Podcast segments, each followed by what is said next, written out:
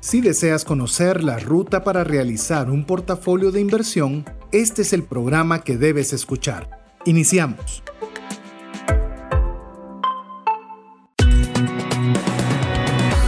Nuestra mirada va más allá de los límites naturales. Nuestro objetivo, darte herramientas que puedan ayudarte a tomar decisiones financieras inteligentes. Somos trascendencia financiera.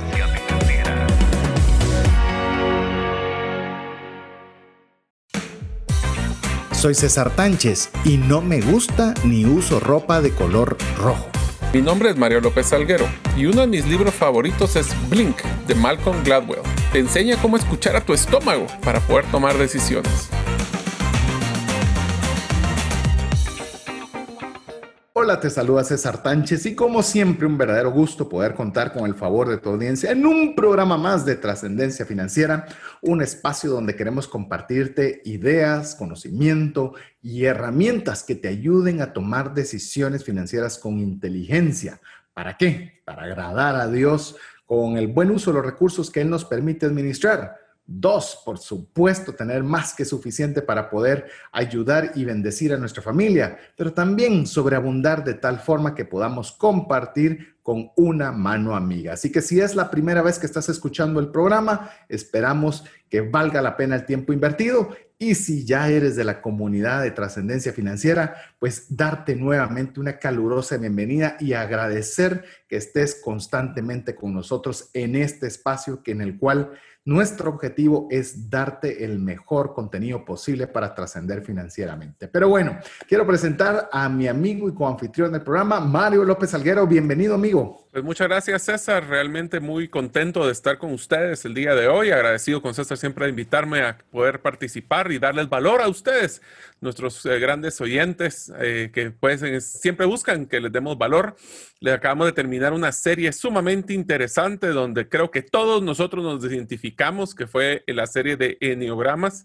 Esta es una serie que si no la han escuchado, les recomiendo que la escuchen. La verdad es que fue muy interesante. Fueron, creo, una de las series más largas que hemos tenido, César. Cuatro episodios.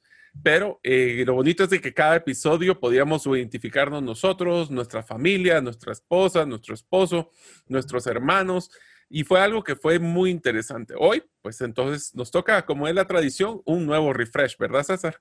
Así es, un espacio donde vamos a refrescar la temática, donde no tiene una secuencia de tema, mientras ya estamos listos para arrancar la próxima semana con la nueva serie, que si usted es un emprendedor o piensa ser un emprendedor, seguramente le va a ser de mucha utilidad alguno de todos los conceptos que ya estamos trabajando. Así que ya le di una breve, un breve anticipo de qué va a consistir la próxima serie. Eh, aprovecho también a mencionar, cuando mencionaba Mario sobre la serie que recién terminamos de Enneagramas, fue interesante porque recibimos varios mensajes que en, la, en el primer episodio mencionamos Enneogramas. Ah, es y cierto. tres teníamos ese concepto como Enneogramas porque el material que teníamos era un material traducido del inglés al español y así estaba. Sin embargo, a la hora de investigar, pues nos dimos cuenta que por la, por la raíz de la palabra enea tenía más sentido en el español eneagrama y por eso el primer episodio fue eneogramas bajo esa premisa. Ya después del segundo episodio y demás, pues ya decidimos obviamente ir hacia lo más apegado al español, que era el eneagrama. Pero ¿por qué le menciono todo esto? porque usted nos hace esa observación, nos la hace al WhatsApp más 502 59 19 05 42 y por supuesto nosotros nuestro deseo es depurar y curar de mejor forma el contenido que tenemos para que vaya de la mejor calidad posible. Así que tanto un saludo, tanto un comentario positivo, pero también alguna retroalimentación que nos ayude a mejorar lo que nosotros estamos compartiendo con usted, siempre que sea con el respeto del caso, pues será siempre bienvenida. Así que muchas gracias a cada uno de los que son parte ya de la comunidad de trascendencia financiera. Si usted aún no lo es todavía, pues le animamos a que nos escriba un mensaje. Eso es todo lo que tiene que hacer, escribiendo su nombre al WhatsApp más 502 59 19 05 42. Adicional, escribirnos es necesario que usted guarde ese número de teléfono en sus contactos. De lo contrario, no recibirá la información que nosotros podamos enviarle a través de ese medio. Pero bueno, como bien dijo Mario, tenemos un programa el día de hoy de refresh. Este refresh fue interesante, Mario, porque si te recordás, nosotros también durante la serie de diagramas hablamos sobre portafolios de inversión y mencionamos que si al menos habían 50 personas que nos indicaron a través del WhatsApp que querían escuchar de este tema, pues lo íbamos a considerar incluir. ¿Y qué crees? Rebasamos los 50 solicitudes de personas que les parecería interesante el tema, razón por la cual pues hoy estamos compartiendo con ustedes este tema que es portafolio de inversión. Así que estamos listos. ¿Cómo está, estás listo, Mario, para arrancar ya con portafolio de inversión? Pues una de las pequeñas comentarios que quisiera hacer, amigos, es que cuando hablamos de portafolio de inversión, si algo les hemos eh, pues, tratado de inculcar con, eh, con, todo el tema, por ejemplo, de criptomonedas, es que un portafolio de inversión no es solo para las personas que poseen muchos fondos disponibles. Es una forma también de poder planificar hablemos nuestro, nuestro poco mucho mediano patrimonio que pudiéramos tener Así que si ustedes, inclusive, yo les invitaría que si ustedes tienen serios problemas financieros actualmente, sueñen que su meta sea crear un portafolio de inversión, porque eso les va a dar una visión de no solo abundar, eh, sino que también les va a servir para que ustedes puedan alinear su planificación y realmente poder diseñar una herramienta financiera que les va a ayudar no solo a salir de potenciales deudas, sino que una vez que tengamos un superávit, un fondo adicional, poder empezar a planificarlo como se merece, ¿no crees, César? Sí, el, el, el programa, como bien hiciste una aclaración, eh, lo estamos haciendo un amplio espectro, así como dicen, este es un antibiótico de amplio espectro, ¿no? Va muy seccionado, pero vamos a tratar de decir, ok, ¿qué es lo que, podría organizar yo mi presente y mi futuro? ¿Y por qué no el pasado? Dirá usted, pues el pasado es pasado, o sea, no podemos hacer más, más que recordarlo. Para bueno o para mal, lo único que podemos hacer el pasado es recordar, pero cuando nosotros hacemos una planificación de los recursos, únicamente lo podemos hacer en dos estados, en el estado presente y en el estado futuro. Entonces le vamos a ir dando un poquito los lineamientos que usted debe considerar. Esto funciona desde que usted tenga, como bien dice Mario, un poco de recursos, o tenga muchos recursos. Le puedo decir que la gente normalmente acaudalada tienen realizados o tienen personas que realizan o empresas o instituciones y así vaya bajando de personas que los apoyan a hacer portafolios de inversión más personalizados. Entonces queremos darle como que el, el lineamiento general para que usted pueda tener esas herramientas para poder comenzar a hacer, aunque sea de una forma muy sencilla, cómo poderlo estructurar. Así que esa va a ser la temática que vamos a tener el día de hoy. Como bien lo dice Mario, incluso si usted está en problemas financieros complejos, eh, recuérdese que nosotros le animamos siempre a actuar en fe. Recuérdese que cuando hablamos de soñar, estamos hablando que estamos soñando cosas que no tenemos hoy. Y eso es un acto de fe. Es decir, creo en algo que no miro, creo en algo que no es mi realidad. Entonces puede ser que usted diga, pues yo voy a hacer mi portafolio de inversión y cómo la voy a distribuir. Y es inmediatamente usted está activando su fe. Y en el momento que activa la fe, comienzan a suceder grandes cosas. Y eso es lo que nosotros queremos animarlo a través de este espacio. Pero bueno, eh, arranquemos con el programa. Tenemos bastante que queremos compartir con usted el día de hoy. Y vamos a arrancar quizás, eh, Mario, haciendo un poquito el contexto de lo que mencionábamos, que un portafolio adecuado de inversión debe considerarse desde dos estados de tiempo, el presente, lo que puede suceder hoy, y el futuro. Cuando hablamos de presente, normalmente cuando hablamos de portafolio inversión pensamos qué voy a hacer mañana, pero usualmente solemos descuidar el qué debo hacer hoy para que mi situación financiera no se vea perjudicada el en fecha presente. Entonces yo quisiera tal vez que comenzáramos ya a resaltar un poquito la importancia de no obviar ese primer paso antes de ir al futuro. Inclusive, César, yo te diría de que el éxito que tenemos para una, primero, para planificar un portafolio de inversión es para qué queremos el portafolio. Tenemos que tener un propósito y recuérdense, nuestro propósito no es, y lo hemos mencionado en el programa, no es solo hacer más dinero sino que realmente tiene que haber un enfoque hacia la felicidad, un enfoque hacia crear un patrimonio para dejar a nuestros hijos. Y por eso es tan importante iniciar con el presente, porque lo que tenemos que hacer es tener una visión, posiblemente es el futuro, pero si no planificamos el hoy, difícilmente existirá un mañana. Y es por eso tan importante que nosotros veamos lo que, primero la fotografía. Y eso es lo que hablábamos, César, con, eh, con los comentarios iniciales, de decir, bueno, veamos esa foto de qué es lo que tengo y hablemos de lo básico, ¿verdad? ¿Cuánto es mi ingreso? ¿Cuánto es mi egreso? ¿Cuánto es mi ahorro? Y sobre ese ahorro, ¿cuánto de eso quisiera yo poder planificar en una inversión? ¿Por qué no empezamos con el concepto, tal vez César, antes de empezar con el contenido, qué es una inversión realmente? ¿Y qué le diferencia eso con un ahorro? Bueno, de hecho les animaría que ustedes, para no ahondar demasiado en esto, que vayan al podcast que hicimos de Refresh entre la diferencia entre ahorrar e invertir. Ahí ustedes van a tener ese concepto eh, de una forma un poquito más extensa. Nos tardamos casi 90 minutos en poder explicar esas diferencias y algunas ideas para que lo pueda hacer. De hecho, en el podcast es uno de los podcasts más escuchados hasta el momento. Así que le animamos a que lo pueda refrescar. Pero sí quiero ahondar algo en lo que estabas mencionando, Mario, respecto a la razón. ¿Por qué debería yo hacer esto? Y yo considero quizás eh, una de las principales eh, razones por las cuales lo deberíamos hacer es por hacer una buena administración o una buena gestión de los recursos que tenemos a disposición. Eh, por ejemplo, a mí me, gusta mucho, quizás en la Biblia, cómo se menciona la parábola de los talentos. A una persona se le dio un talento, a otro se le dio tres y a otro se le dio cinco. Y se les dio para que trabajaran con esos talentos. Eh, uno devolvió 10, otro devolvió 6 y el otro devolvió el talento que estaba y dijo, mira, uno me diste, uno te doy. Pero resulta que obviamente este uno le dice, por lo menos lo hubieras puesto en el banco, pues al menos hubieras hecho al menos algo para poder hacer crecer aquel talento que yo te di a disposición.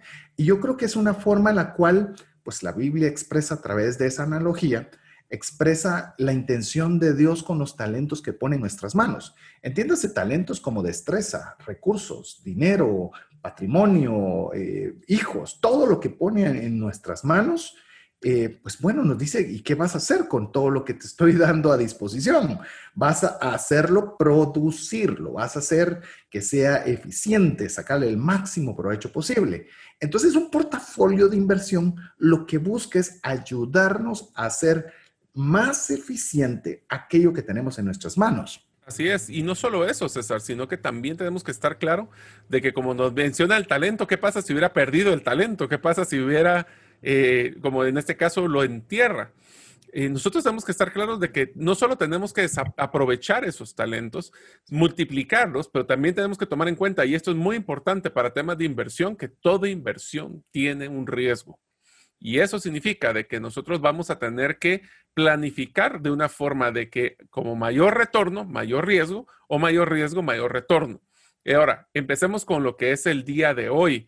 Y es que hay ciertas cosas que hemos platicado en varios programas anteriores, César, que sí quisiera recalcar antes de entrar ya oficialmente a, a varios del contenido. Y es que tenemos que tener una visión clara de las posibilidades que nos pueden pasar en nuestra vida. Sabemos de que un tema de una enfermedad puede romper y quebrar un patrimonio. Un tema de un accidente, hablemos del caso mío con el accidente de la moto, donde tuve unos gastos superiores a lo que hubiera creído que iba a tener. esto incluye, eh, también enfermedades, incluye hasta pérdida de trabajo. Eh, todo esto es lo que nosotros tenemos que tener bien claro, que es la planificación del hoy, que es con lo que tengo, Teniendo en cuenta de que tengo posibilidades de que pudiera cambiar la situación actual para positivo, para negativa, ¿qué es lo que debo de hacer? Entonces empecemos con el primero. ¿Qué pasa? ¿Cómo debería planificar mi, mi, mi, patrimonio o hacer ese portafolio de inversión basado en el hoy? Y especialmente empecemos con el ejemplo mío de la moto, con un tema de un accidente. A ver, yo creo que cuando estamos hablando del presente, y vuelvo tal vez para hacer un ligero énfasis de por qué el presente, eh, me he topado, por ejemplo, con personas que tienen buenas intenciones, tienen, ahorran, invierten, hacen una serie de cosas bien hechas, pero al no considerar las consecuencias que podría pasar en el presente, resulta que en una enfermedad, ya vamos a entrar un poco en esos detalles, se evapora todo el dinero ahorrado de toda una vida se evapora todo el patrimonio que nosotros hayamos construido durante nuestra vida, se cae a veces con una sola enfermedad, con un solo accidente, como lo decía Mario.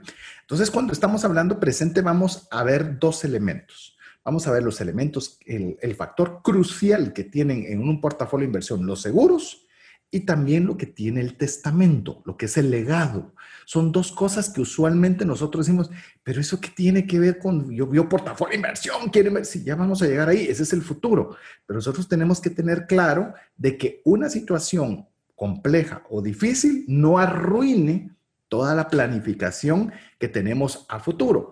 Esto en, Estados Unidos se le conoce como estate planning. Es decir, cómo voy a organizar el patrimonio que ya tengo, cómo lo protejo, lo que yo tengo, para luego ver cómo lo hago crecer. Primero protege, luego hace crecer. Esto me gusta mucho como la analogía deportiva. En la analogía deportiva dicen que los equipos se construyen de atrás hacia adelante. Es decir, primero se arma una buena defensa y ya luego se consigue un buen ataque. Primero debe estar bien estructurado atrás para poder construir adelante. Y yo creo que en el tema financiero es lo mismo. Entonces me gustaría que arrancáramos con el tema de seguros. Yo sé que soy juez y parte en, esta, en este asunto, pero al, ser juez y parte conozco las dos vías. Tengo una corredora de seguros y soy un educador financiero. Entonces, de alguna forma, pues hace una mezcla interesante lo que vamos a conversar de seguros y ya luego vamos a hablar un poco del tema del testamento. Vamos por partes. Iniciemos seguros. Seguros hay tres cosas. Las vamos a mencionar y vamos a ir entrando en detallitos de cada una de ellas. Es la vida, la salud y los bienes. Pueden haber 50 nombres coquetos por todos lados, pero realmente son tres factores que nosotros tenemos que considerar cuando hablamos de seguros y hablamos de un portafolio de inversión que protege el presente. Vamos al primero. Lo digo en orden de importancia, no me estoy salteando la importancia. ¿Qué es lo más importante que tenemos? Vida. Si no tengo vida, ¿de qué me sirve la salud si no estoy vivo? O sea, la, la vida es crucial. Ahora bien, ¿por qué es importante la vida? La vida es importante porque nosotros tenemos que pensar en un escenario y este es un escenario que a veces cuesta, hasta emocionalmente. Ahorita que hablamos de enneagramas, Mario, los, los, los que son enneagrama 4, usted ya sabe que es enneagrama 4, ¿verdad? Ya, ya lo está ubicando si nos escuchó los programas anteriores. Puede resultar bien difícil hacer esta pregunta. Es, si yo llego a faltarle a mi familia, ¿cómo se quedarían financieramente? ¿Cómo? ¿Afectaría poco? ¿Afectaría mucho? ¿O les dejaría en una situación económica compleja? Y esto, por eso, si usted se está dando cuenta, esto es algo que puede suceder ya. O sea, yo podría no regresar a casa después del programa. O sea, podría ser que no. Y esa situación es la que nosotros primero tenemos que considerar. ¿Qué y olvídese del amor y que yo quiero a mis hijos y que mi esposa es lo máximo. No, aquí financieramente, aquí vamos a ponerle frialdad al tema. ¿Qué es, cómo quedaría mi familia si yo llegara a faltar? ¿Cómo quedaría financieramente? Yo no sé, Mario, si cuando tuviste el accidente te cruzó esa pregunta en alguno de todos los momentos que, que estuviste, pues porque fue un accidente serio. La verdad es que sí. Inclusive te diría que ese es uno de los pequeños eh, peculiaridades que tengo en mi enneagrama, que el eh, optimista piensa, no, pero ¿para qué quiero un seguro de vida si voy a vivir todavía me faltan 20 años o 30 años? La verdad es que yo les voy a ser sincero. Yo el día antes de mi accidente tenía mil planes que hacer y el día del accidente tuvieron pausa. Pero mi pregunta principal, como bien dice César, es el de estando en el hospital me pasó muchas veces por la mente si yo llego a faltar, ¿cómo estaría mi familia? Y aquí hay positivo y negativo, ¿verdad? Porque en el tema de tener el lado positivo, que es, bueno, los pocos bienes que tengo, los pocos, eh, el poco dinero que tengo, cómo lo distribuyen, hasta un tema de eh, deudas y cómo manejo las deudas. Y, por ejemplo, yo soy una persona y te adelanto de una vez un tema, yo sí tengo, por ejemplo, en mis tarjetas de crédito, yo tengo el seguro de vida para que si el día que yo fallezca, tengo la garantía de que por lo menos la deuda que tuviera en esa tarjeta de crédito no se la van a recargar a ninguno de mis, de mis familias. Ese es un ejemplo de un seguro de vida. Ahora, yo te voy a hacer una cosa solo para un preámbulo de estas tres categorías. lo voy a hacer al revés. Y es que también, amigos, pónganse a pensar que aunque es el sumamente importante el seguro de vida, es el que menor costo tiene. Sí. Y entre vayamos del de vida, médico y bienes, así va a decir el gasto. Va a ser más barato el de vida, después sigue el médico y después sigue el de bienes. Entonces también veamos de que aunque usted les dé miedo pensar yo no quiero pensar cuando no voy a estar, pero la verdad es que si no lo piensa el día que no esté, va a sufrir las personas que quedan acá. Y es tan importante que es un gasto relativamente bajo, que deberíamos de todos tener un seguro de vida en nuestra, en nuestra planificación de portafolio de vida. La pregunta tal vez, y como no es un, programa de seguros per se, la pregunta clave en el caso del seguro de vida es, si yo llego a faltar en este momento financieramente, ¿mi familia queda bien o queda mal? ¿Y qué tan bien y qué tan mal usted lo va a definir? Si la pregunta es ¿queda mal?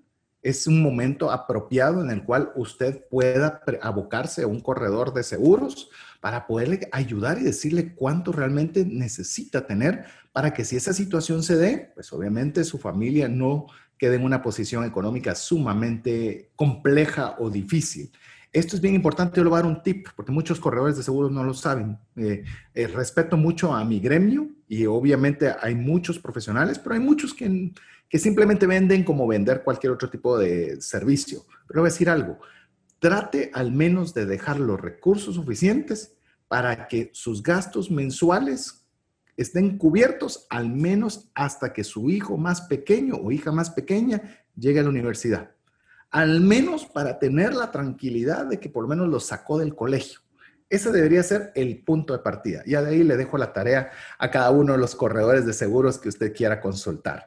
La segunda, Mario, que creo que vos, vos podés hablar más de eso que, yo, a pesar de que yo estoy en ese gremio de corredores de seguros, el tema de la importancia de un gasto médico, la importancia que tiene un seguro de salud que a veces decimos, ah, no me va a pasar nada. A veces pasan las cosas, Mario. Te voy a poner dos extremos, César. Uno fue el caso de, los papás de mi esposa, que no tenían seguro médico, y el caso mío, que yo sí tengo, inclusive yo tengo dos seguros médicos, pero esa es por decisión personal propia. Y es que en el caso de, los, de mis sueros, ellos decidieron de que no, por X o Y razón, no iban a sacar un seguro y literalmente con una enfermedad de uno de ellos, casi quiebran la empresa no digamos sus patrimonios, la empresa, porque la empresa tuvo que entrar a batear para poder aguantar los costos. En este caso fue un, trasplante de, o un cambio de cadera. Ya te puedes imaginar el costo que fue eso. Eh, y, el, y la razón fue esa. Uno, y el otro caso soy yo, que yo tengo dos seguros. Yo tengo un seguro internacional y un seguro local. ¿Por qué? Porque yo tengo una predisposición de parte de mi papá de, de cáncer. Mi abuelo falleció de cáncer, mi papá no, gracias a Dios, pero a mí siempre me entró la duda de que una enfermedad de ese calibre, ¿cómo iba a dejar a mi familia? Entonces yo tengo un seguro médico internacional con un deducible muy grande, también eso hay que estar consciente, pero tengo, tenía, y ahorita tengo que tomar otra vez, ahí es una conversación pendiente con César, de un seguro local para poder cubrir esos gastos que son, eh, que me enfermé, o inclusive ahorita que estamos en un tema todavía de pandemia, un tema de que, le dé, que la probabilidad que nos dé un, un, un virus como el COVID, eh, pues puede ser que gracias a Dios la mayoría solo sean asintomáticos o no, pero si le toca la mala suerte de tener que ir al hospital, esas cuentas son sumamente grandes. Entonces yo le recomiendo de que no solo piense en un tema, y de nuevo, yo, yo soy caso extraño porque soy eh, eh, creo que ahí sí soy sobreconservador que la mayoría de las personas, pero yo sí les recomiendo que por lo menos tengan un seguro de vida. Mire, un seguro de vida y un seguro de gastos médicos. El gastos médicos, yo les diría que ven, yo que vengo del mundo corporativo, ya es un estándar en la mayoría de las empresas que pueden pagarlo. Yo sé que ahorita con la crisis posiblemente muchos tuvieron que recortar eso, pero aún así, traten de sacar un seguro básico, básico. Y de nuevo, acuérdense, los seguros eso es lo bonito. Podemos crear aquel monstruo que nos va a salir carísimo o puede ser lo básico y puede ser que sea un costo que esté en nuestro presupuesto. Hay gastos y ahora ya hay modos de, de seguros médicos hechos a la medida. Entonces ya podemos hasta armar lo que necesitemos o lo que creemos que podemos necesitar. Ya veo que le dije que iba a hablar Mario más que yo en el tema de gastos médicos y eso que es ese. Ya lo sucede. Porque lo habla como usuario.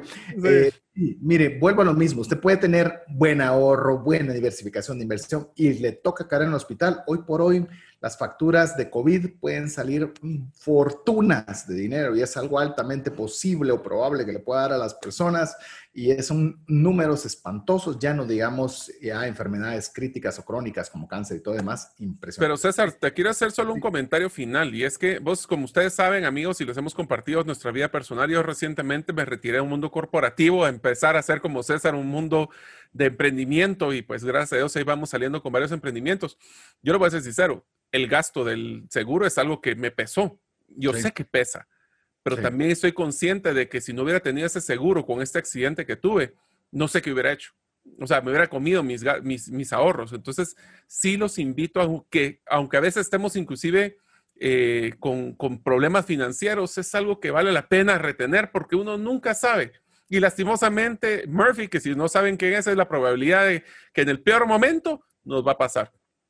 Yo solo voy a terminar de decir, yo tengo una corredora de seguros, yo te, obviamente estoy expuesto a todo lo que sucede en el mundo de, hospitales y demás. Yo soy uno de los que más alego aquí con las personas que me asisten a decirles, ¿por qué está tan caro? Busquemos más opciones. No puede ser posible que le haya subido tanto, porque yo también, o sea, mi, billetera trata de, obviamente, pelear con el tema, ¿verdad? Plata de pelear con el tema, pero no hay que pelear. La verdad, no hay que pelear es, una, es algo que tenemos que planificar, pues eso le llama, es parte de la planificación, un portafolio de inversión. Y la que no vamos a adentrarnos mucho, que es el tercer elemento de seguros, es el tema de bienes. lo que son la protección de bienes. Yo le voy a decir dos rápido. Casa y carro.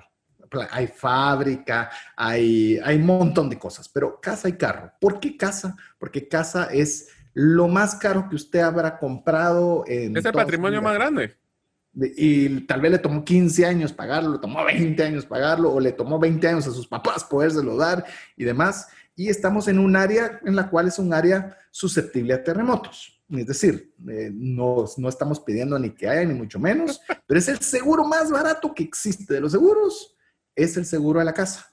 Entonces no vale la pena poner en riesgo lo que nosotros nos ha tomado tanto tiempo construir. Le, le vuelvo a hablar, no es seguro, es de dinero.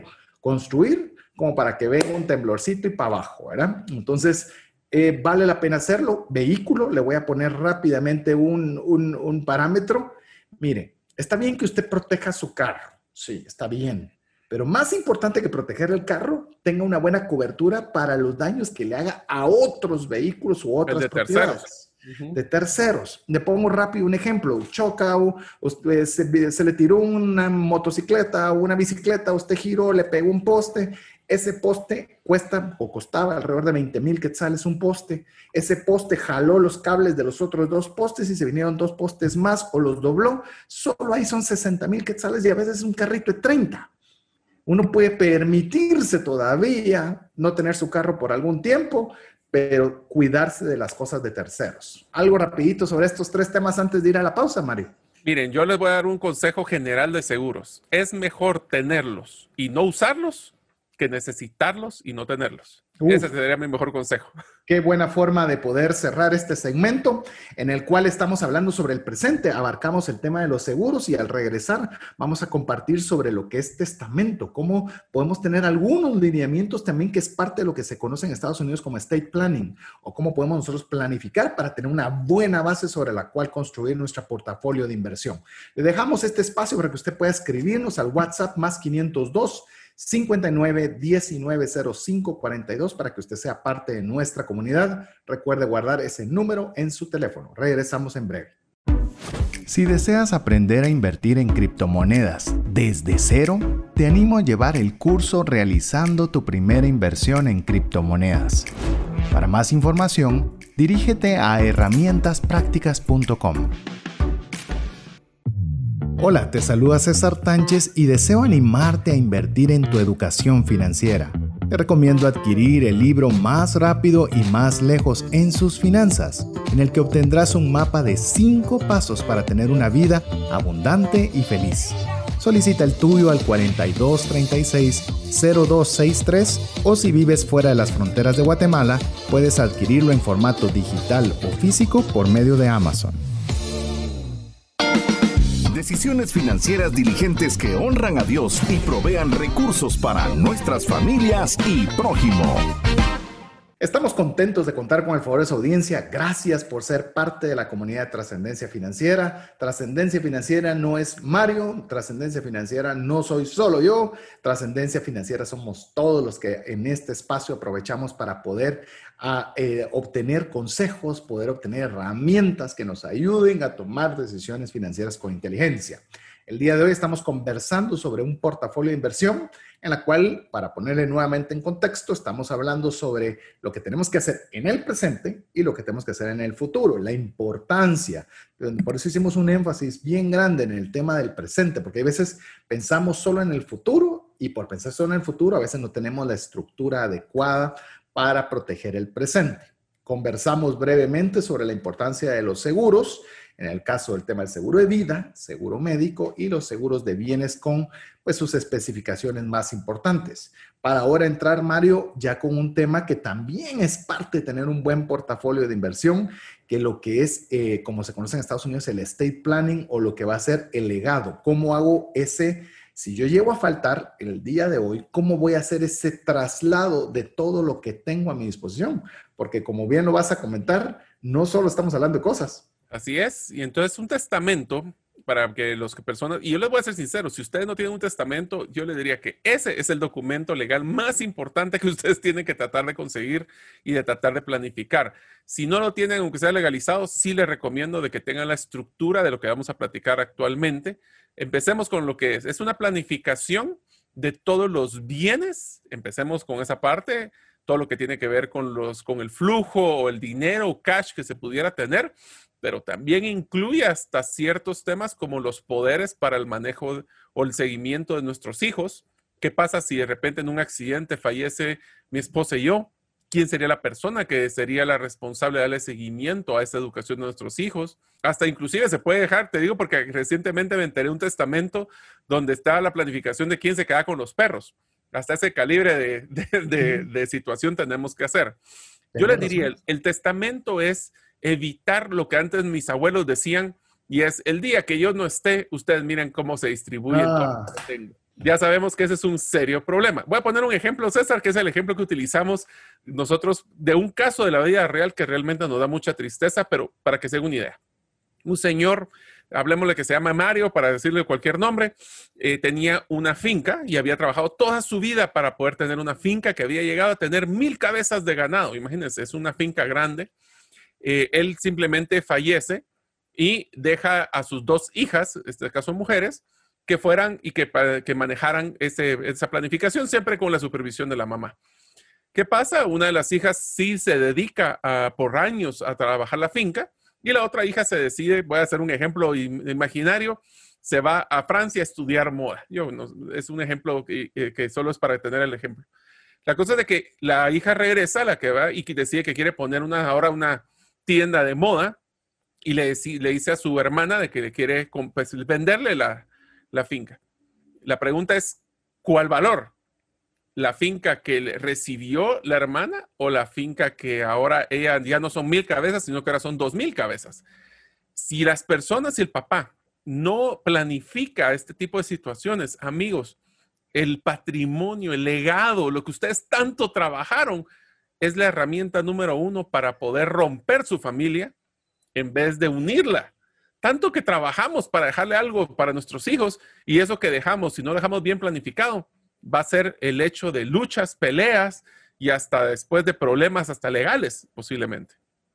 De hecho, con lo que estás mencionando, Mario, quisiera adicional a, mencionarle a los amigos que busquen en el podcast de Trascendencia Financiera un tema que hicimos completo sobre, solo sobre este tema que se llama Testamento Empresarial. Les recomendamos que ustedes vayan y lo escuchen detenidamente. Si esto les causó alguna espinita, decir, Dios mío, ¿y qué haría yo con esta situación? Vaya al podcast de trascendencia, de, trascendencia financiera llamado Testamento Empresarial. Ahí le dedicamos una buena cantidad de tiempo y tuvimos un abogado que nos acompañó en esa oportunidad. Yo quiero mencionarles brevemente con lo que decía eh, Mario. El testamento es para que se den las instrucciones que usted desea para traslado de dinero o traslado de custodia de los hijos no es como a usted le gustaría. Es que hay una diferencia enorme. Yo quisiera que se dé así. ah, esto se va a dar así. En el caso hipotético de la finca, no es hipotético, el, el caso de la vida real extrapolado que le mencionó Mario, es, dado caso, la persona pudo haber dicho, yo en lugar de que se vayan a pelear porque esta mi hija es, es, es artista y le gusta la moda y todo el rollo, mientras que la otra es una enneograma 3 que cumple objetivos, que hace crecer la empresa, le voy a dejar a ella la finca y a ella le voy a dejar un seguro de vida para que tenga los recursos suficientes para que eh, se dedique a poner su show de modas y todo lo que quiera y la que es, obviamente, la que va a dirigir el negocio lo dirija, pero eso se hace escrito. De lo contrario, se vienen esos problemas. Cualquier cantidad de familias se han peleado por este tipo de temas de no dejarlo estructurado bien dentro de un portafolio de inversión. Custodio de los hijos. Usted dirá, bueno, ni fincas tengo, ni casa tengo. ¿Quién se hará cargo de sus hijos en caso usted llegue a faltar? Eso nos puede suceder a cualquiera. Y eso le digo, eso lo hace dentro de un lineamiento de testamento, si no recuerdo mal, le podrá costar no sé, no sé qué costo tenga, pero le animaría incluso de que usted pueda revisar la herramienta herramientaslegales.com para ver si esa es parte de los servicios que usted podría obtener a través de esa plataforma. Se recuerda que tuvimos al licenciado Francisco Chávez Bosque, Mario, que lo tuvimos hablando una serie completa. Y en esta estábamos hablando específicamente de todas estas herramientas legales o documentos legales de autoservicio, donde usted puede hacerlo a través de sus, eh, su propio abogado o si quiere también ahí creo que en herramientas tienen, herramientaslegales.com tienen hasta una red de abogados que les puede ayudar. Pero quisiera hacerte una pregunta, César, porque quiero, yo sé que esto va a ser una pregunta que puede asustar a muchos, pero es importante. Si nosotros no dejamos un testamento donde no dejamos claro sobre cómo es el tema del resguardo de los hijos, ¿qué es lo que pasa a los hijos cuando uno, cuando los dos padres fallecen? Si no dejamos establecido nada, la ley entra a operar y la ley tiene un orden estructurado en el cual dice quién va a ser. Usualmente le digo por lo menos los primeros dos, los, demás no los recuerdo, pero que es el papá del, del hombre, del cónyuge hombre, es el que se hace cargo de los hijos, si no es el papá de la mamá y así consecutivamente van viendo. Pero yo le pongo un ejemplo, mi papá es una persona que es una persona mayor, que no se podría hacer cargo de una nena de, seis, de siete años, por decirle algo, que está en colegio, o sea, es, o sea, solo por edad, yo no digo por amor, sino por edad. Entonces usted quiere que sea una persona que sea por lo menos una edad similar, con, con sus mismos valores y demás, usted lo puede dejar estructurado perfectamente en un testamento en el cual usted pueda dormir tranquilo, que saber si usted no está, esto va a estar. Así que si se da cuenta, el portafolio de inversión no solo es el tema de dinero, es también un tema de planificación patrimonial y planificación familiar, que esto es muy amplio. No sé, Mario, si querés añadir algo más sobre el tema presente, si no, de lo contrario, podemos ya comenzar a conversar un poco del tema de futuro. Solo dejaría un último punto y es, eh, yo creo que uno de los eh, problemas más grandes que también suceden, César, en el presente es cuando no dejamos yo sé que es un tema de confianza, pero hay que dejar accesos a ciertos eh, documentos o a ciertas, por ejemplo, cuentas. Lo voy a poner tan claro como cuando hablábamos de criptomonedas, a darle acceso a alguien sobre las palabras para recuperar la billetera digital. ¿Por qué? Porque sí se ha visto muchísimos. Y es más, si usted no me cree, vea las páginas que sacan a veces en los periódicos de todas las cuentas que están ahí perdidas porque simplemente las personas no les informaron a sus, a sus seres queridos que existían esas cuentas o que, o que existían este tipo de como billeteras digitales.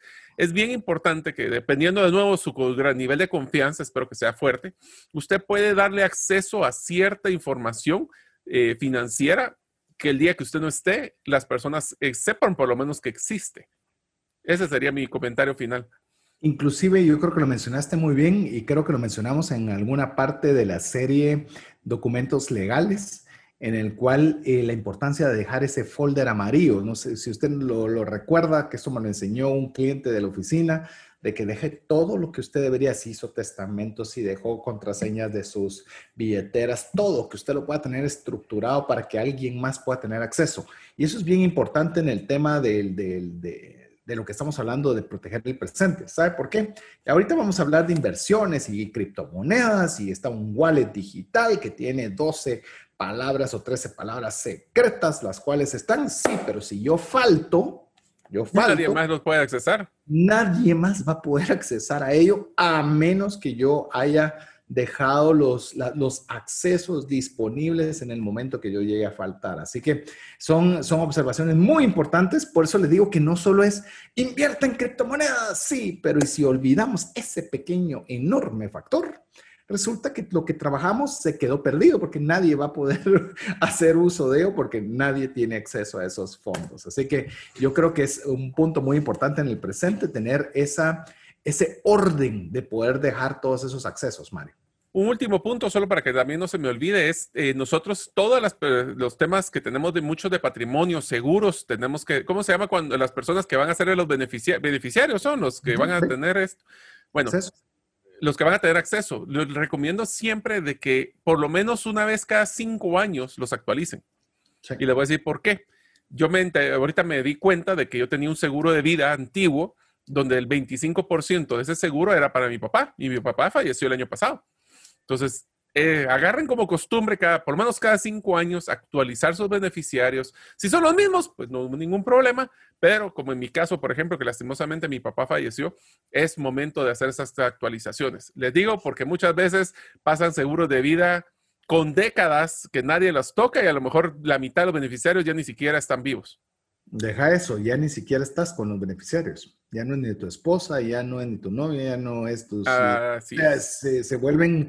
La vida cambia y al cambiar la vida nosotros también debemos adecuarnos a ella. Es una excelente observación de que al menos Mario le dijo cinco años, lo ideal sería cada vez que usted va a pagar, cada año, cada renovación, de darle una revisada sencilla eh, siguen siendo los beneficiarios, siguen siendo los porcentajes, sigue siendo la cantidad apropiada. Es más, algún día voy a escribirle los cinco factores que usted debe considerar en un seguro de vida, por ejemplo. Son cinco cosas, así como eh, me, me, gusta como lo hace un taller en Guatemala, que le dice la revisión multipuntos.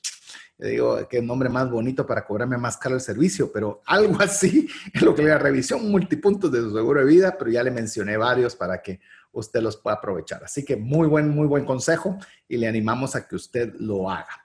A ver, Mario, arranquemos ya dejando el presente por un lado, ya que tenemos bien hecha la base, donde podemos ver si hoy llego a faltar, llego a enfermarme, llego a incendiarse, las cosas complicadas que pueden dañar financieramente mi vida están por lo menos lo más protegidas posibles.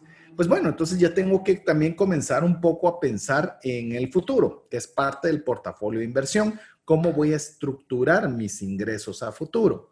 Y me gustaría que arrancáramos por el, por el paso básico inicial que necesitamos cuando pensamos al futuro. El paso inicial es un fondo de emergencias. Eh, eh, César le gusta mencionar, el fondo de emergencias son mil. ¿Mil qué? Mil quetzales, mil dólares, mil empiras, pues depende de dónde usted nos esté escuchando. Lo importante es tener un fondo básico. Y yo, es más, César, te lo voy a ir más lejos todavía de este fondo yo los invito a que por lo menos como paso 0.000 tengan un billete de 100 escondido en su billetera. Y esto les voy a decir por qué. Porque yo tengo, yo uso usualmente dos billeteras por pura costumbre, porque no me gusta tenerlas en la parte de atrás, sino que en la parte de adelante. Y tengo un compartimiento de un billete de 100 escondido que siempre que lo uso lo reembolso, porque eso es importante. No se imagina la cantidad de parqueos que no he tenido que tener serios problemas o una emergencia de un, de, lo que sea. Entonces pueden tener ese billete de 100, de nuevo, dólares, lempiras, lo que ustedes quisieran en su billetera y un fondo de emergencia de mil que es un fácil acceso, es acceso inmediato.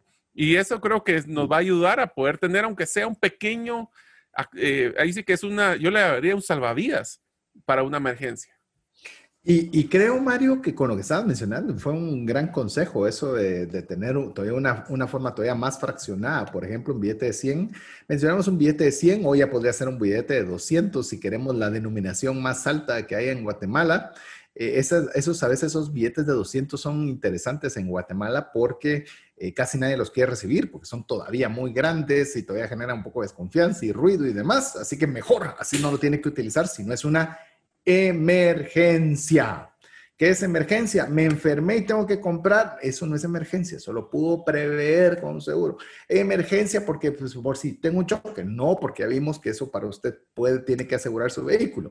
Eso es, por ejemplo, le quebraron, yo qué sé, eh, pensemos que le tiraron una pelota y le rompieron una eh, ventana de su casa.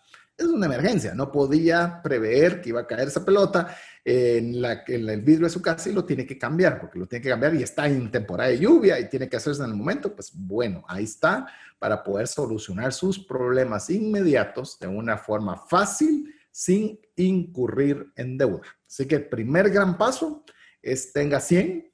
Eh, si después de tener esos 100, pues obviamente tenga la posibilidad de tener 1000 para emergencias. Énfasis en la palabra emergencia. Segundo, que creo que el COVID lo hizo más eh, obvio, lo hizo bastante eh, fuerte el énfasis, no solo a las personas, sino a las empresas, que antes las empresas usualmente miraban esto como algo obsoleto, no porque mm, fuera malo, sino que nunca había habido un precedente como el que tuvimos ahora es de tener lo que me gusta denominar un, un fondo de salud financiera de tres a seis meses de sus ingresos. Si le parece muy alto, al menos de sus gastos. Es decir, ok, en mi peor escenario me quedo sin trabajo, en el peor escenario decido emprender y no voy a tener un ingreso fijo con el cual mantenerme, pues al menos tenga ese espacio de tiempo, o por lo menos esa, es, ese espacio de salir del agua para poder yo eh, afrontar situaciones financieras complejas.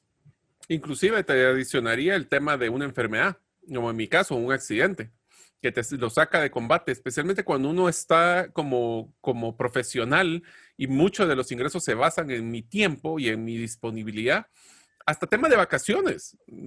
a mí me encanta ver las personas que dicen, me voy a ir tres meses a, pasear a Europa. O hagámoslo más sencillo, simplemente voy a ir a pasear por Petén. Eh, la verdad es que si uno no tiene este tipo de fondos, difícilmente se puede dar. Esto le da flexibilidad en toma de decisiones a uno. Más que también tranquilidad también le da flexibilidad para poder en algún momento, si hay una crisis en la empresa y como dicen, me, retiran o me retiro, eh, esas son decisiones son las que nosotros debemos tener. Ahora, si estamos viviendo en el día a día, amigos, y ustedes saben que el que vive en el día a día está muy propenso a tener crisis, así que vale la pena tener este fondo.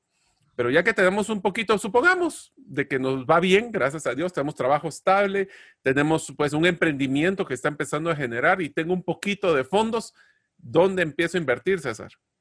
Yo te diría solo antes de arrancar ya cómo vamos a hacer ya ahora una estrategia de inversión, que vamos a entrar un poco al tema de la estrategia de inversión, porque hay que tener claro, es que a veces no nos gusta empezar por bajo. Queremos invertir en criptomonedas, queremos la bolsa de valores, que ahora salió una cosa que dicen que Amazon te va a hacer millonario y ahora resulta que compras parcial, eh, temas parciales. Comenzamos a, pensar en mil cosas, pero si se dan cuenta, lo que queremos es llevarlos por una travesía ordenada de cómo hacer un portafolio de inversión. Yo le digo, no menosprecie el tener mil quetzales guardados se lo voy a poner en referencia. así ¿Cuál es el dato en Estados Unidos, César? Sí, la referencia de Estados Unidos es increíble. Mil dólares en Estados Unidos, tan solo, tan solo. Eh, vamos a ver, sería 69, 31% de norteamericanos tiene el equivalente a mil dólares por una emergencia sin necesidad de endeudarse. Solo el 31% de uno de los países más ricos del mundo Imagínese cuánto es, en qué categoría entra usted si usted es una de esas personas que tiene esa reserva económica. Entonces, no lo vea como algo menor, véalo como de veras algo que usted va a trabajar, una razón por la cual usted tenga que ordenar sus recursos para poder tener estos recursos disponibles. Como le arrancamos 100, 1000 y ahora de 3 a 6 meses de ingresos. Yo quiero decirle algo, el COVID en nuestro caso, o voy a hablar en mi caso, Mario puede hacer algo similar. Eh, en mi caso fue difícil, me digo fue difícil. Gracias a Dios nuestros negocios, la mayoría se mantuvieron, pero no crecieron. Eh, incluso tuvimos que tomar decisiones de movimiento de oficina, nos tuvimos que cambiar de oficina para poder ser más eficientes en los costos.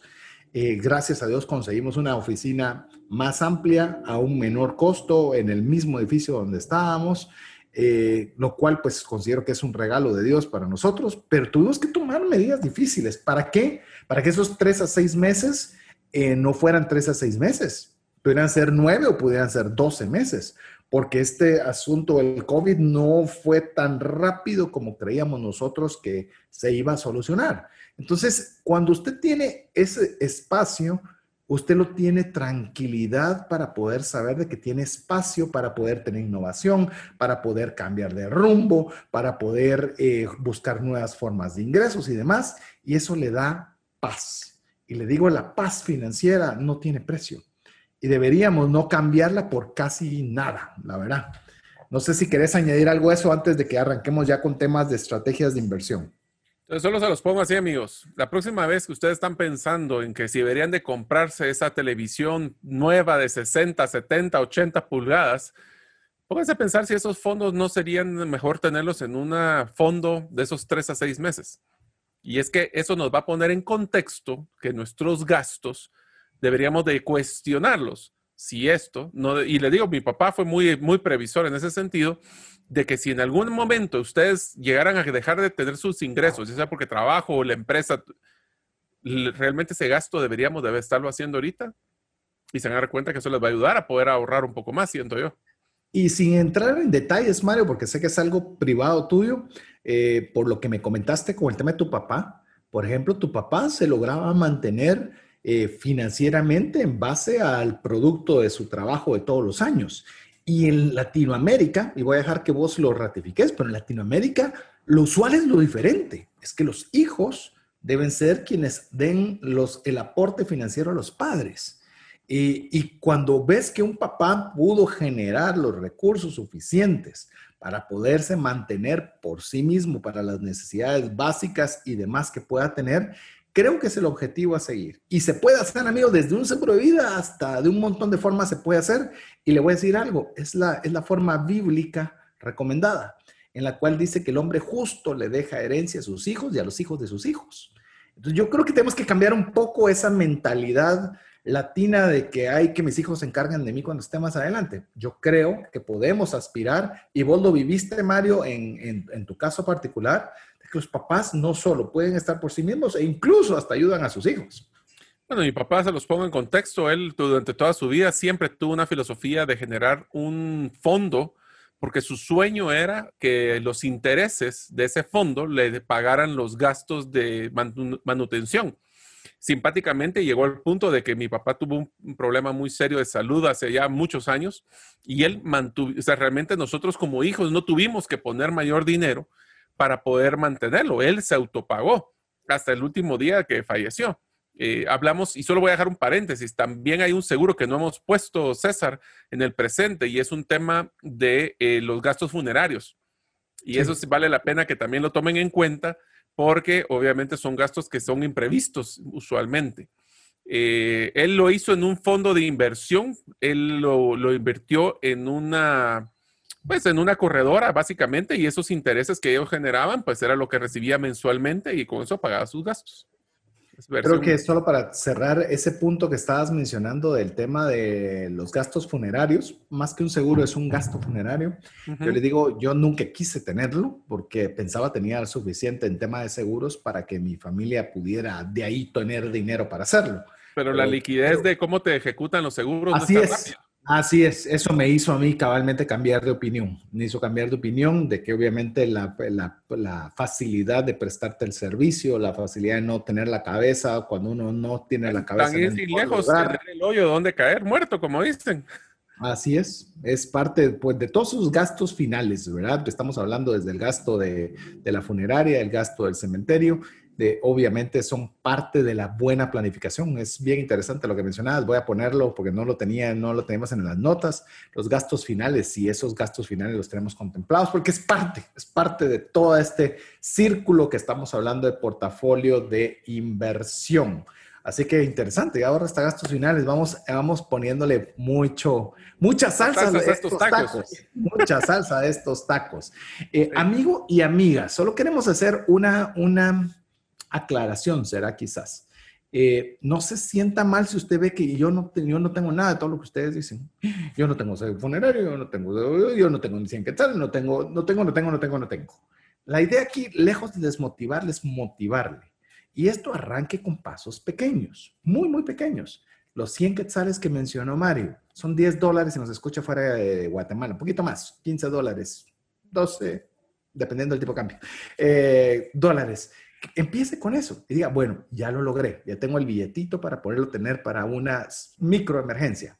Listo, ahora vamos tras los mil quetzales. Vamos a hacer todo lo posible. Voy a dejar de comprarme este café, voy a dejar de comprarme esta gaseosa, voy a dejar de comprar A, B o C y usted va a comenzar a tener esos mil. Entonces comienza a agarrar aviada. No tengo un seguro médico. Ok, hay mil seguros médicos, el súper completo y el más sencillo. Pues arranco con el sencillo. No será el que me cubra todo lo que me encantaría, pero ya tengo algo.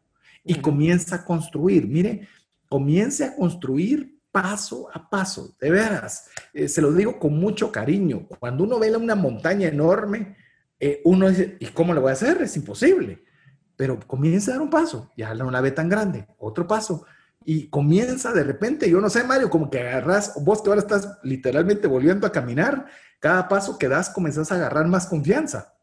Lo, te diría de que los dos eh, mensajes que platicamos también en temas de hábitos, una serie que tuvimos también recientemente era eh, hay que ser consistentes y persistentes para poder hacer esto. Y si usted está en deudas y no ha logrado salir de sus deudas, sueñe con ese quetzal, ese, billete de 100 quetzales en su billetera y luche para llegar a esto. Miren, para, y otra cosa que te voy a recomendar, César, es póngale fecha. Nosotros decimos que para poder cumplir los sueños hay que ponerle una fecha. ¿Qué fecha usted le gustaría tener ya libre de deudas? ¿Qué fecha le gustaría a usted organizarse para tener ese billete? Los mil, para tener fondos, porque el próximo segmento ya vamos a hablar cuando ya tenemos un poquito más de fondos y vamos a poder hacer ya cositas más coquetas. Así es, así que le dejamos que usted nos escriba al WhatsApp más 502 59 19 05 42, donde usted puede ser parte de la comunidad de trascendencia financiera, nos envía su nombre y recuerda guardar ese número dentro de sus contactos para recibir información de nuestra parte. Mientras usted lo hace, lo dejamos con importantes mensajes para usted. Si deseas aprender a invertir en criptomonedas desde cero, te animo a llevar el curso Realizando tu primera inversión en criptomonedas. Para más información, dirígete a herramientasprácticas.com. No permitas que una enfermedad o fallecimiento inesperado destruya la economía familiar. Contrata un seguro de vida, gastos médicos o de bienes con expertos. Cotiza el tuyo al WhatsApp 5995 4444. Tener seguros es una decisión financiera inteligente. Mensajes vía WhatsApp 502 5919 0542. Estamos muy contentos de poder contar con el favor de su audiencia. Esperamos que este programa Portafolio de Inversión le genere ideas, le genere motivación, le genere deseo de poder usted ponerle un orden para hacer una buena administración de los recursos que Dios ha puesto en sus manos. Voy a dejar que mi estimado Mario le comparta así, abuelo de pájaro, cómo hemos sido en esta, eh, en este, en esta travesía para el mal portafolio de inversión hasta este momento. Bueno, uno de los primeros pasos que tenemos que estar claros es que cada persona tiene diferente tolerancia al riesgo. Cada uno de nuestros enneagramas que estábamos hablando tiene diferente forma inclusive de ver cómo manejar el dinero. Si usted quiere ver el último episodio de la serie de enneagramas, hablamos de cómo cada personalidad manejaría una situación hipotética relacionada al dinero. Eh, esto tiene que ver mucho también en el perfil de inversionista. Ahora que tenemos un poco de fondos, ya que logramos tener los mil, los tres a seis meses, y estos fondos que nos estamos disponibles para poder, vamos a manejarlo basado en tres grandes, hablemos de personalidades o criterios de inversión. El primero es una inversión conservador. Somos personas que estamos muy, eh, preferimos sacrificar tal vez retornos muy grandes para estar tranquilos un moderado que genera una media volatilidad intermedio, agresivos y tal vez voy a decir la expresión que decíamos con César en el, en el curso de estrategias de inversión en criptomonedas, que decíamos, esto es como que fuera bienvenidos a la jungla, welcome to the jungle, donde nosotros lo que vamos a buscar es mejorar, tener altísimos riesgos, pero también muchos, muchos retornos. A ver, ya si usted se da cuenta, tenemos, como bien lo mencionaba Mario, el, cubierto el presente, no vamos no perder lo que ya tenemos. Y segundo, ahora cómo hacemos la correcta gestión para poder eficientizar lo que nosotros tenemos eh, a producir. Eh, por ejemplo, no lo mencioné, pero creo que vale la pena mencionarlo, porque a pesar de que lo dijimos en el programa de la diferencia entre ahorro e inversión, si usted tiene esos de tres a seis meses guardados, al menos téngalo en una cuenta de ahorro que por lo menos le genere intereses. Hay cuentas de ahorro que no generan intereses. De verdad, no sabía. Vaya usted y pregunte. Hay estas negativas, platicamos, ¿va? Sí, hay negativas. Entonces, eh, todos ese tipo de detalles, si se da cuenta, van. Es más, me, está gustando cómo están quedando los refresh, casi que se están volviendo serie consecuencial entre una y otra. Vamos a tener que tener un, refresh de refresh para que. Una serie de refreshes. una serie de refreshes y ahí le, vamos, le ofrezco que el próximo refresh va a ser refresh, refresh. Vamos a ver cómo rompemos hasta un poquito la monotonía. Ahí hay una idea por ahí que estamos conversando con Mario que creo que nos va a hacer un mega refresh. Pero bueno. Eh, cuando estamos hablando, ahora sí, que ya estamos entrando con una estrategia de inversión, Mario mencionó que hicimos un curso. Sí, hicimos un curso, lo, búsquelo, herramientasprácticas.com. Ahí se llama Estrategia de Inversión en Criptomonedas. Si bien es cierto, está enfocado a las criptomonedas, eh, básicamente son conceptos de inversión básicos para que generales. generales que los pueda aprender cualquier persona. Cuando digo cualquier persona, tenemos personas que han estado de 15 años y personas de 70 años. está bien amplio a todos los espectros para que puedan enseñar esos conceptos básicos de inversión. Vamos a mencionar algunos ahora. Pues si usted quiere profundizar, eh, mejor vaya y lleve el curso. Le repito, herramientasprácticas.com, ahí lo encuentra, se llama Estrategias de Inversión en Criptomonedas. Pero veamos brevemente cómo en el portafolio de inversión vamos a interactuar con tres. En el curso hablamos de un poquito más, nos extendemos un poquito más en esa de Bienvenidos a la Jungla, que no lo vamos a conversar acá. Aquí vamos a ir principalmente las tres principales, que es la conservadora. Hablemos con la conservadora un poco. La conservadora, eh, hay un concepto en inversión que se llama volatilidad. La volatilidad son saltos pronunciados hacia arriba o hacia abajo. Es que cuando vimos volatilidad sumamente volátil, eso no es malo. Simplemente le está diciendo que hay cambios bruscos, bruscos. Entonces, cuanto más brusco es un cambio, significa que es más volátil. Cuando menos pronunciado es, es menos volátil. Es más, usted imagínese que le están haciendo un electrocardiograma a su corazón. Uno solo oye pum, pum, pum, pum el corazón, pero vea cómo es un electrocardiograma. Tiene sus diferencias, volatilidades en diferentes momentos. Entonces, ahí es donde usted puede establecer, por eso le hago la aclaración de lo que es volatilidad, para decirle que en el plano conservador, pues básicamente va a haber poca volatilidad. No van a haber muchos cambios, va a haber cambios relativamente pequeños. Y te diría de que una de las formas más fáciles de ver una forma conservadora de inversión son cuentas de ahorros, pero más aún posiblemente los bonos del gobierno. Que los bonos del gobierno lo que hacen es que les dan muy baja tasa, pero con una altísima garantía de, de cumplimiento. Esto lo que quiere decir, entonces, amigos, es de que un conservador va a buscar tal vez no retornos tan grandes, pero va a estar tranquilo de que el dinero va a estar en un lugar seguro. Eso es más o menos un concepto general de conservador. Inclusive cuando hablas de bonos del tesoro, ok, bonos del tesoro en diferentes países, Guatemala no es la excepción. Incluso estamos considerando poder tener a una persona que nos pueda hablar específicamente sobre este tema, que hay varias personas nos han preguntado al respecto. Certificados de depósito al plazo, en el cual se está buscando obviamente un poquito más de ganancia que la cuenta de ahorro regular, pero llamemos la posibilidad o el riesgo o la volatilidad eh, que está implícita es relativamente baja. Entonces voy a obtener un poquito más que lo que me pagaría una cuenta de ahorro, pero mi volatilidad, mi riesgo es relativamente pequeño. Esto usualmente eh, también hay plazos o un periodo de plazo a tomar en consideración. Normalmente le puedo decir de plazos de uno a tres años, es decir, voy a invertir en bonos de tesoro a tres años, voy a tener mi certificado de depósito a un año. Entonces, uno puede tenerlo también, llamemos, enmarcar una, una estrategia de inversión conservadora también en el plazo del tiempo que se está utilizando. Entonces, básicamente es, eh, no sé si Mario querés añadir algo al conservador, si no, avanzamos al moderado.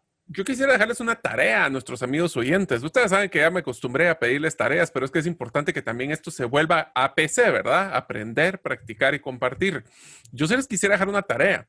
Es sumamente importante que ustedes en su cuenta de bancos, de chequera o ahorros tengan claro qué porcentaje de interés les están dando, si es que les están dando una. Así que la tarea que le estamos dejando es, primero, saque cuáles son las tasas de interés que tienen en su ahorro, pero también tienen que tener claro las tasas de interés de sus tarjetas de crédito. No vamos a entrar en temas de estrategias de, ahorro, pero sí es importante de que los tengan claros en la mente. Yo lo voy a ser sincero, yo inclusive con un préstamo hipotecarios y todo esto, rara vez tenía en mente qué tasa es. Ahora lo tengo bien claro en mi mente porque hasta para eso sirve para planificar nuestro portafolio de inversión en un futuro. Así que conservadores son personas que sacrifican retorno, pero duermen tranquilos en la noche, lo más posible. Así es. Y, con lo que estabas mencionando, todavía te sumo una tarea adicional. Si usted le llama la atención bono del tesoro, enhorabuena, nosotros vamos a tratar de tener algo en el programa, pero llame usted.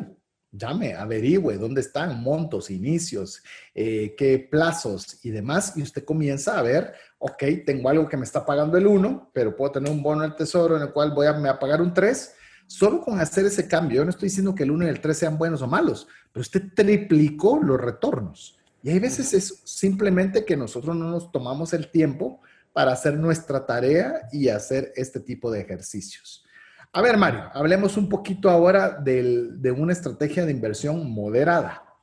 Una moderada es una persona que va a buscar un poquito más de retorno y está dispuesto a sacrificar cierta flexibilidad y poder manejar un poquito más de volatilidad. Miren amigos, esto tiene que ver mucho también y voy a utilizar la palabra de volatilidad que mencionó César anterior.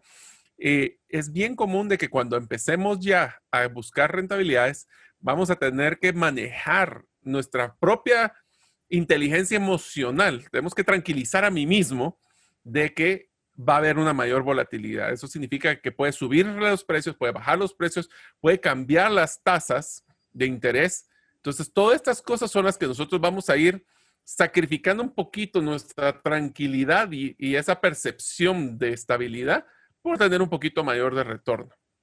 Normalmente para que nosotros podamos tener, e insisto, yo le voy a decir algo anticipándome tal vez al, cierre de, de, lo que es relacionado a la estrategia de inversión, es que todos deberíamos tener un poquito de cada una de estas tres áreas de, de estrategia de inversión.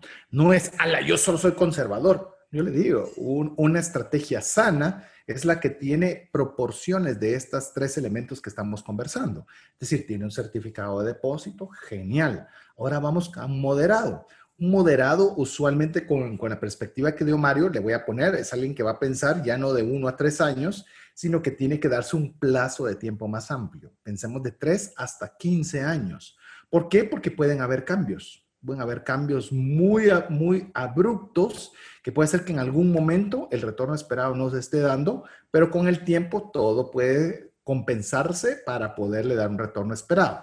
Le voy a dar un ejemplo para que usted tome en, relación, eh, por ejemplo, los bienes raíces. Los bienes raíces entran en una categoría de riesgo moderado. ¿Por qué? Ah, es que las casas, las casas siempre suben de valor. Le voy a decir un bien raíz interesante.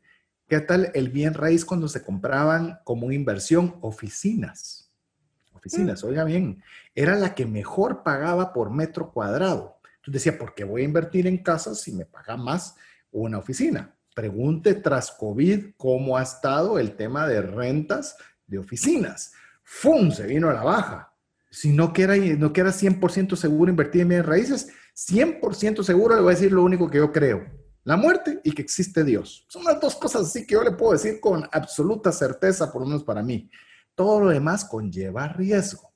Entonces, usted viene y dice, entonces ya perdí mi dinero con mis inversiones en bienes raíces, por eso le digo que necesito un plazo de 3 a 15 años, porque hoy todavía estamos todavía afectados por el COVID, pero puede ser que dentro de 5 años ya nos olvidamos del tema de COVID, todos regresaron a sus oficinas porque estaban aburridos de estar en su casa y comienza a subir el valor otra vez. Es decir, conforme usted vaya haciendo una estrategia más arriesgada, también tiene que ampliar el número de años porque no sabe qué es lo que puede suceder, Mario. Y inclusive te diría de que ese es uno de los principales factores de emocionales que tenemos que resguardar y es esa ese desapego del acceso inmediato a los fondos. Esa es una de las cosas que va a afectar muchísimo. Eh, lo que mencionó César de tener un poquito en cada uno, inclusive vamos a hablar del agresivo, se llama es un nombre coqueto, pero se llama diversificación del portafolio de inversión, que es no poner todos los huevos en una sola canasta, sino que diluirlo dentro de diferentes opciones, cada una de ellas con diferentes retornos. ¿Por qué? Porque obviamente con uno agresivo va a tener mayor retorno, pero más riesgo. Pero tengo un conservador que me mantiene tranquilo en las noches. Más o menos ahí va la compensación. Así es. Es más, le podría decir que entre los, eh, llamemos instrumentos que usted puede considerar, ya hablamos bienes raíces, eh, bienes raíces, también le animo los fondos de inversión, principalmente hay fondos de inversión garantizados. Hicimos un podcast relacionado con ambos temas, así que lo animo a que busque en el caso del fondo de inversión garantizado, búsquelo porque es un solo podcast y en el caso de lo que es inversiones en bienes raíces, lo hicimos sobre apartamentos, apartamentos de vivienda, como inversión.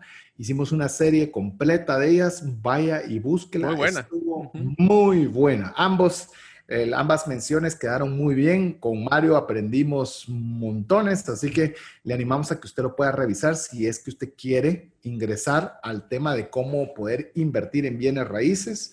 Eh, por cierto, Mario, creo que vale la pena, voy a mencionar, eh, nos preguntan con, mucha frecuencia sobre las, los temas de inversión en propiedades fraccionadas. En ah. propiedades fraccionadas. Eh, vamos a Tiempo compartido, que le llaman. ¿Perdón? Tiempo compartido. No, no, eso estaría, pues obviamente eso ya, incluso también usted puede buscar, porque hicimos un podcast relacionado cómo funcionan los tiempos compartidos. Me recuerdo que era eh, algo sobre viajes, que fue la serie, ¿verdad, Mario? Cuando sí, exactamente. Estábamos hablando de cómo sacarle provecho y cómo funcionaban estos tiempos compartidos. No, este es que te venden una casa, por ejemplo, y te dicen, ok, enhorabuena esa casa, la vamos a dividir en 100 mil pedacitos y cada pedacito vale 500 y todos somos eh, dueños de un pedacito de esa casa. Ah, eh, yo le voy a decir... Comprar acciones de una SA que es dueño de una propiedad inmueble. Llamémosle en el mejor, en el mejor de los escenarios, me parece así. Habría que ver garantías y demás. Vamos a explorar esa alternativa. Lo que le podemos decir inicialmente es que no invierta en nada de todo lo que estamos hablando, en nada que usted no conozca. Así es. No conozca. Si usted no tiene los conocimientos básicos, Mario, yo no sé si a vos te pasa, pero a mí me pasa. Me llaman, mira vos, quiero invertir en Bitcoin, decime cómo invierto en Bitcoin. Le digo, disculpa, no lo tomes a mal, pero lleva, hicimos un curso de cómo poder conocer lo básico de poder invertir en criptomonedas.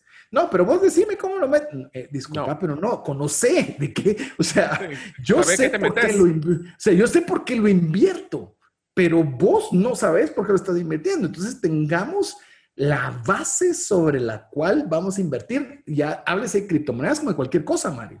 Así es, o sea, inclusive una de las estrategias, y me voy a adelantar a una de las grandes recomendaciones que siempre damos es, tenemos que tener cuidado de invertir solo aquello que en algún momento pudiéramos llegar a perder. Y esto se debe a que como existe siempre volatilidad y riesgo, yo sé que hay más y hay menos, pero eh, tenemos que tener mucho cuidado sobre ese modelo de inversión. Inclusive, ahora que vamos a entrar al tema de agresivo, te diría de que es donde nosotros estamos hablando ya de retornos mayores, doble, triple, cuatro veces en lo tradicional, pero lo simpático es que tenemos que tener claro de que ahí incluye un riesgo.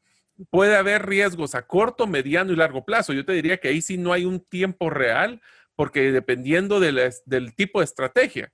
Ese dependerá de la estrategia, el tiempo promedio que deberíamos estar buscando. Así es, una, estrategia de inversión agresiva es absolutamente sana y saludable tener en un portafolio de inversión. Porque a veces dicen, ay, no, yo eso sí, no.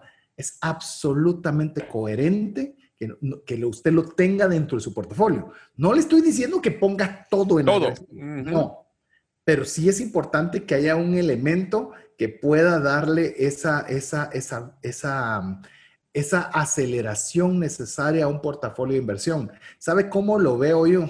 Eh, por ejemplo, hay veces que a mi hija le gusta mucho el tema de la cocina y a veces comenzamos a ver eh, series relacionadas con cocina y me doy cuenta que muchos chefs le ponen picante a las comidas pero le ponen lo suficientemente para que no sea molesto para la gente que no le guste el picante, pero por lo menos para que se sienta esa, esa diferencia en la comida que usted come. Algo así es como yo veo el tema de la inversión o la estrategia de inversión agresiva. Es decir, debe tenerlo lo suficientemente para que le dé, le dé crecimiento a su portafolio, pero tener cuidado de no pasarse la mano y le queme la boca. o sea, le queme la boca. Es una, buena forma de poderlo, poderlo mencionar. Eh, Mario mencionaba el time frame o el tiempo de inversión. Esto puede ser abierto. ¿Por qué abierto? Porque al ser una inversión de tipo más arriesgado, puede ser que usted duplique su retorno en un mes, por decir cualquier cosa, pero también podría ser que tenga una baja del 50, 60% que le tome cinco años recuperarla.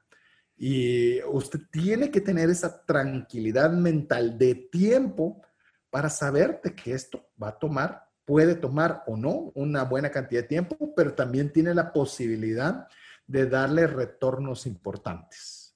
Y te diría de que uno de los factores emocionales más difíciles en una estrategia agresiva es el desapego hacia el dinero.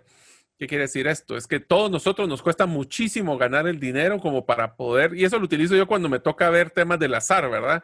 Si algún día tienen ustedes la oportunidad de ir a un a Las Vegas o jugar un juego de dragamonedas, yo realmente me da mucho ansiedad porque digo yo, este dinero me costó mucho trabajar como para que me lo gaste así. En un tema agresivo, lo que tenemos que estar claros es de que es una herramienta el dinero para poder generar retornos. Entonces tenemos que tener cierto tranquilidad emocional, hay que tranquilizar a mí mismo y decirles, hey, tranquilo, estamos en un proceso agresivo para que así no tengamos esa ansiedad. Si usted es una persona que es muy ansiosa, le recomendaría que piense dos veces en tener un modelo agresivo o poder tenerlo solo con un nivel muy bajo de su portafolio.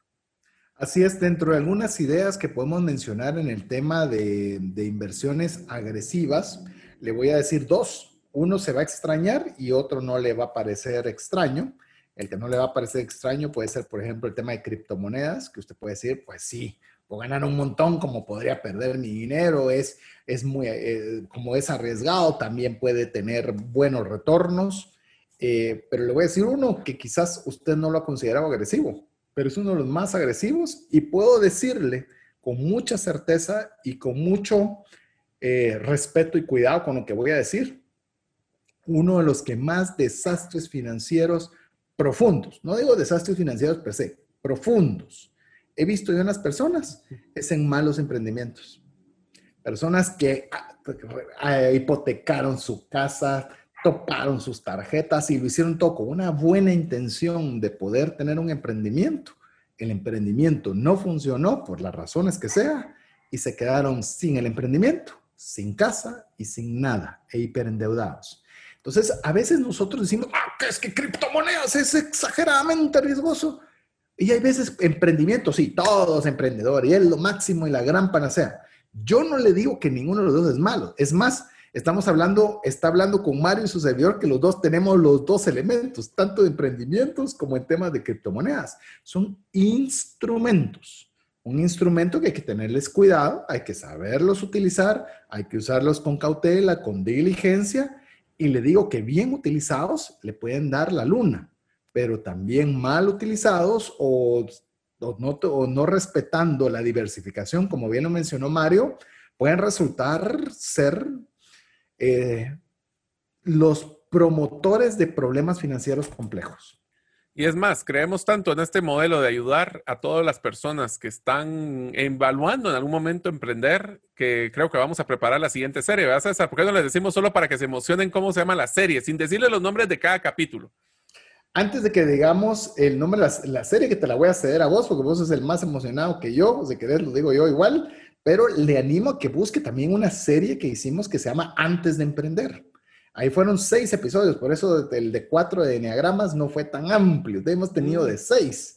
Y la verdad hicimos un curso presencial cuando se podía en ese momento y tuvimos un lleno absoluto que literalmente no cabía un bebé más, porque tuvimos hasta un bebé que nos llegó, nos llegó, no sé si te recordás, Mario, que tuvimos sí, me acuerdo. que mi esposa me hizo favor de cargarlo un buen ratito para que la persona que lo llevaba ni siquiera el pretexto que tengo bebé y no voy a ir. Me encantó la, esa mentalidad. Yo voy, voy con mi bebé y eh, tomo notas y no me importa. Me pareció genial, pero tuvimos una serie que vale la pena que usted la vuelva a escuchar. Y ahora sí, si querés, te dejo que digas el nombre de la serie o querés que lo diga yo siempre. Dale, dale. Finanzas para emprendedores. Finanzas para emprendedores. Ya vimos qué hay que hacer antes de emprender. Ahora vamos a ver cómo se trabajan los números con los emprendedores. Así que cuidadito y ojo, porque esto, si usted, eh, donde están las principales falencias de los emprendimientos, porque no llevamos bien los números. Así, que vamos a trabajar una serie, ya estamos listos para arrancar una serie de finanzas para emprendedores. Espérela la próxima semana. Pero bueno, Mario, emprendimientos, ya, ya dimos anuncios, criptomonedas, vuelvo a lo mismo, creo que es una buena alternativa por darle alguna idea. Si usted quiere saber, vuelvo a lo mismo, no me crea a mí, genere, le voy a ver, lo voy a repetir, genere criterios para tomas de decisiones. No lo haga porque Mario y César dicen, hay veces, Mario, te lo he mencionado, que a veces te reenvío los mensajes que nos escriben. Digo a veces porque no, no son todos, lamentablemente no nos da chance de eh, pasarlos todos, pero nos dicen, miren, es que solo con que ustedes estén ahí a mí ya me da confianza. Gracias por la confianza. Haga usted su propia diligencia. Nosotros queremos darle criterios. En base a usted así, tomar decisiones. Así que ya vimos eh, estrategia de, en cuanto a la estrategia de inversión, conservador, moderado, agresivo. No sé si querés añadir algo agresivo. Si no, comenzamos a ver algunos de los temas o elementos que, llamemos aderezan todo el portafolio. Algunos ya los mencionamos, unos todavía no, como para irlo ya cerrando el programa. Miren amigos, yo creo que uno de los puntos más importantes, César, es para qué queremos invertir. Y obviamente la finalidad número uno de inversión es la generación de ingresos pasivos.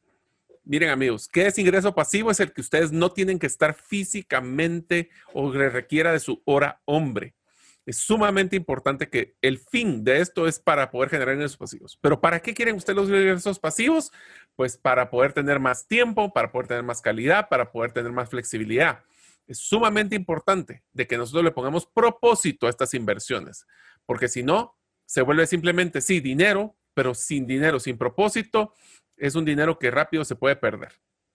Inclusive vos mencionaste algo, yo tengo, hice una escala que le llamo la escala de la realidad financiera, en la cual están cinco elementos en los cuales estamos en uno o estamos en otro. Se lo voy a mencionar rapidito. Eh, en la escala más baja estamos en pobreza. La segunda tenemos déficit, es decir, nuestros gastos son mayores que nuestros ingresos. La tercera es que estamos solventes, estamos en equilibrio, no tenemos ni debemos. Entonces, podemos ganar un millón como podemos ganar 100, pero no tenemos deuda, pero tampoco tenemos ahorros. Luego tenemos el tema de la salud financiera, en la cual ya tenemos ahorros. Es decir, podemos tener esos tres a seis meses en los cuales ya podemos respirar, tenemos inversiones, pero también son agotables. Es decir, puede llegar un momento en el cual eh, se pasamos siete, ocho meses y nos quedamos sin esto. Hasta llegar al tema que muy pocos llegan, muy pocos llegan que es la libertad financiera. Es cuando ya no depende de mi trabajo el tener los recursos suficientes para poder vivir. Véalo en el caso del papá de Mario. Yo no digo que Mario, el papá de Mario haya sido un multimillonario y que tenía 300 empresas. No. Eh, vos lo puedes mencionar, de hecho, Mario, eh, para poder cerrar ya el segmento, una persona como, como, como lo dice el libro, el millonario de al lado, persona sumamente sencilla, trabajadora, pero con un objetivo, que digo el objetivo es decir, yo quiero tener una cantidad de dinero X para que ese dinero me genere los ingresos pasivos para seguir viviendo. Entonces, ahí llegar a esa libertad financiera, eso es algo, como le digo, que ya muy pocos y me agrada mucho que tu papá haya sido uno de ellos y haya sido un objetivo que haya cumplido en su vida, Mario. Y para poderlo cumplirlo, siempre nos dijo una regla y es a toda la familia le voy a dar lo que necesita, pero no todo lo que quiere. Y eso significa de que nunca nos hizo falta nada de lo necesario, pero siempre fue muy conservador en sus gastos y aún así nos dio bastantes lujos, voy a decir sincero. Si no era millonario, pero fue muy ordenado en sus finanzas. Y yo creo que, y él no te voy a mentir, perdió dinero en inversiones mal hechas. Yo sé, yo lo viví con él porque yo era partícipe en una inversión que hizo él que perdió mucho dinero, pero eso solo lo enfatizó de querer llegar a ese punto que al final del día, los últimos 10, 15 años de su vida, logró sobrevivir y tener una calidad de vida buena por esa, esa disciplina que tuvo en su manejo de sus gastos. Así, es, así que, sí, Mario. No, y espero que ustedes también puedan llegar a tener eso. Yo les voy a ser sincero, lucho por esto. Todavía no he llegado al nivel de mi papá, pero bueno, espero poder llegar algún día para poder tener ese tipo de, no libertad, pero por lo menos esa tranquilidad. Y, y, amigo, le digo, yo también no he llegado a la libertad financiera, pero está en mi objetivo poderlo lograr. Así que le animamos a que usted también, para que usted no diga, ah, es que ustedes porque ya la tienen. No, todavía estamos en camino. No, para nada. Gracias a Dios estar todavía en la área de salud financiera, pero aspiro y anhelo poder estar en esa libertad financiera que es la que anhelo para cada uno de los amigos de nuestra comunidad. Pero bueno, llegamos al final, Mario. Muchísimas gracias a todos. Espero que realmente los hayamos puesto a, crear un mapa. Yo digo que lo que vimos hoy en el refresh fue una ruta de lo que podría ser y a soñar de lo que podríamos llegar a tener todos. Eh, se dan cuenta de que no es una única solución, hay varias opciones. Cada uno de nosotros tiene que evaluar, tiene que aprender sobre cada una de ellas y donde se sienta más a gusto y como él le eh, comprenda y le guste, trata de luchar para poder llegar a pasar del billete de 100 a un portafolio diversificado. Así que espero que les haya servido, que les haya gustado, que los haya puesto a soñar y que hagan estas tareas que les dejamos, ya que esas les van a ayudar a poder tener algún día esa libertad financiera que menciona César. Así es, así que con esas palabras nos despedimos en nombre de Mario López Salguero, Jeff en los controles, su servidor César Tánchez, en espera que el programa haya sido de ayuda y de bendición. Esperamos contar con el favor de su audiencia en un programa más en el cual ya le dijimos la próxima serie de Finanzas para Emprendedores que esperamos contar con el favor de su audiencia. Mientras eso sucede, que Dios le bendiga. Por hoy, esto es todo. Esperamos contar con el favor de tu audiencia en un programa más de Trascendencia Financiera. Esta es una producción de iRadios Guatemala Centroamérica.